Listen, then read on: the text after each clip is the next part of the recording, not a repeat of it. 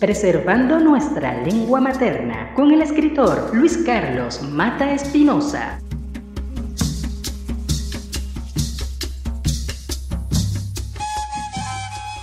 Como ya habíamos planteado, algunos consideran la lengua chotomaimur totalmente extinta, pero aún superviven algunas voces mezcladas en el castellano hablado en el estado de Anzoátegui, en todo el oriente venezolano e incluso en Caracas, y que se pueden escuchar en las conversaciones cotidianas, nombre de lugares, de apellidos, objetos y animales, entre otros, de los cuales podemos mencionar Acure, Aragua, Arepa, Ayaca, Chaure, Chepa, que significa suerte, Chipichipi, Huacuco, Chuta, que es una palabra que se emplean en Oriente cuando se patea una pelota, Guaricha, Araguato, Puri Puri, Múcura, Maruto, Mapire, Chaco, Guaraguara, Huatacaro, Cabulla, Corocoro. También se aplican algunas palabras toponímicas tales como Naricuar, Querecuar, Capiricuar, Putucuar, que se encuentran ubicados en el estado de Anzuategui. También Baruta, Chacao, Caracas, Teques, Katia, Choao, Guaire, Guatire, Guaira, Guarataro, Guaparo, Guanape, Guaribe, Guarena y el famoso Guaraira Arepano.